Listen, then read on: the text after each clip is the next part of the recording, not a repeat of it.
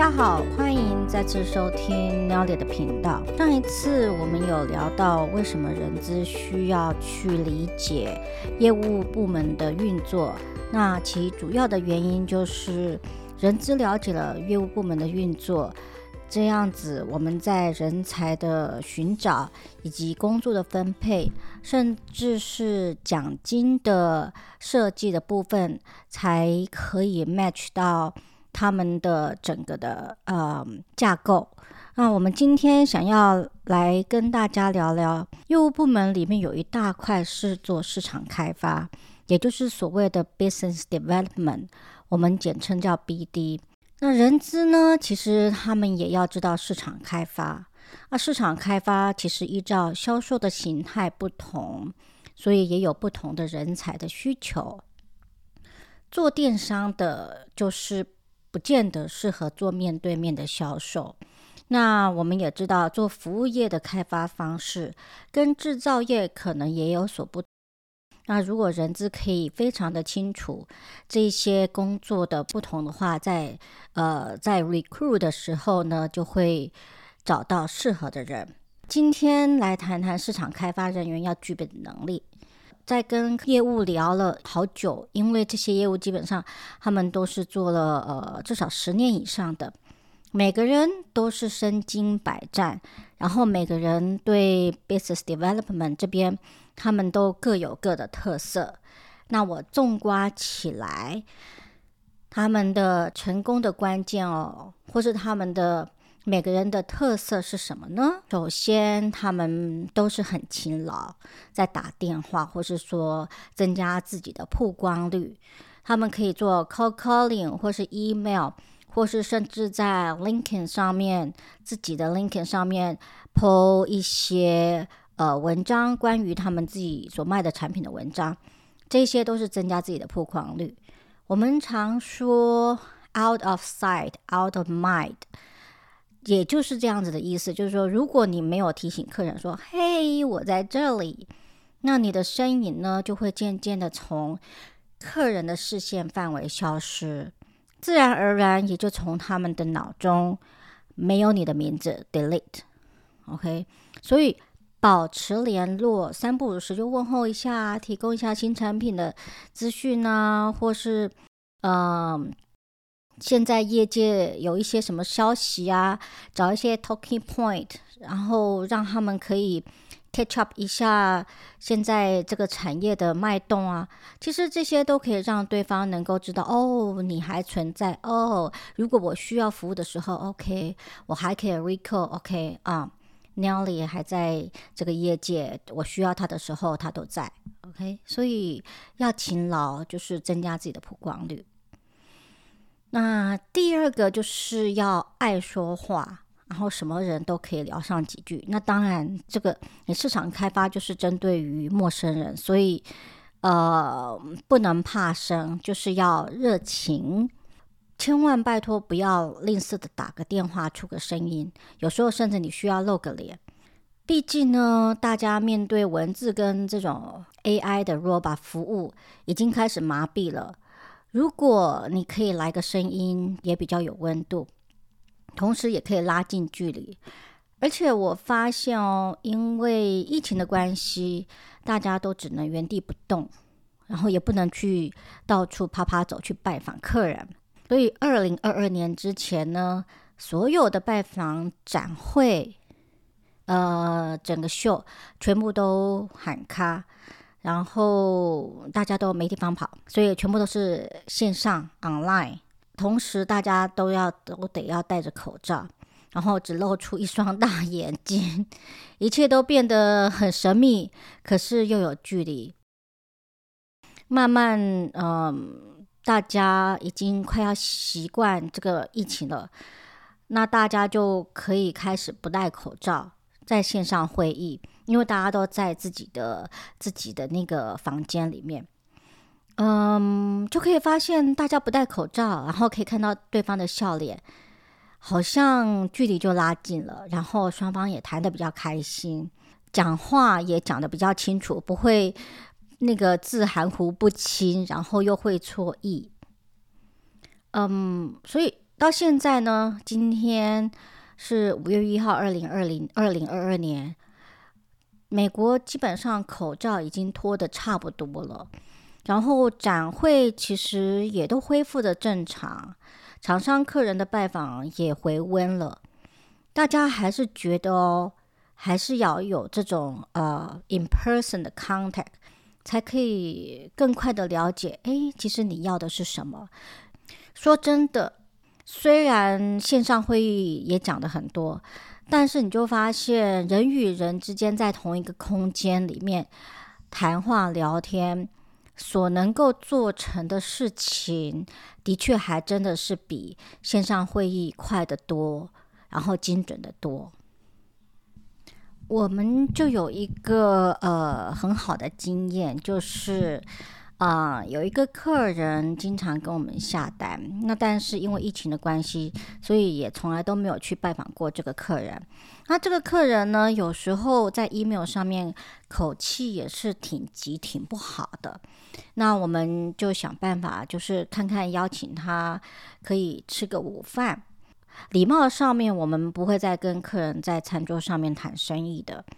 那当天那个午饭吃的挺好的，然后大家也聊得很开心，都有共同的话题，但是绝口不提生意上的事情。啊，那一次午饭之后呢，诶，他的口气对我们就好很多了，然后在 email 上的往来，然后也是快速的很多。所以就是说，见面三分情，这个真的还是有它的道理。而且呢，现在是行销五点零的时代喽。嗯，人性跟温度是代表一个人他自我品牌的特征。你的特殊的对待别人的方式，还有呃你的人格特性，其实可以让你在客人的面前。表现得更突出，然后让人更有记忆点。那下一个呢？我发现另外一个呃业务开发的一个诀窍，就是声音的表情。那有的业务呢，他们声音就是很甜美，女生。那有的男生呢，他们在跟业务讲话的时候，在跟客人讲话的时候呢，就会表现得中气十足，而且非常的肯定、有自信。当然，这个都是要有热情，让对方可以听声记人。在我们这个产业，大部分都是男客人，然后我们就可以听到呃。男女大不同，异性相吸，这个理论在在呃在电话行销里面是非常的显著。那我就有观察到，嗯，如果是女业务的话呢，在电话行销上面总是可以把时间拉长，这对于新客户来说是很重要的，因为有没有办法让陌生客人接到电话，然后不会一下子啪就挂掉。你这样子，你就会多一点时间可以介绍产品或是建立关系。这个就是我们所说的 attachment。你可以让客人可以黏住你，这就是功力了。别人看不到你的脸，但是别人可以从你的声音里面去感觉到你是不是真的对你自己的产品是有自信。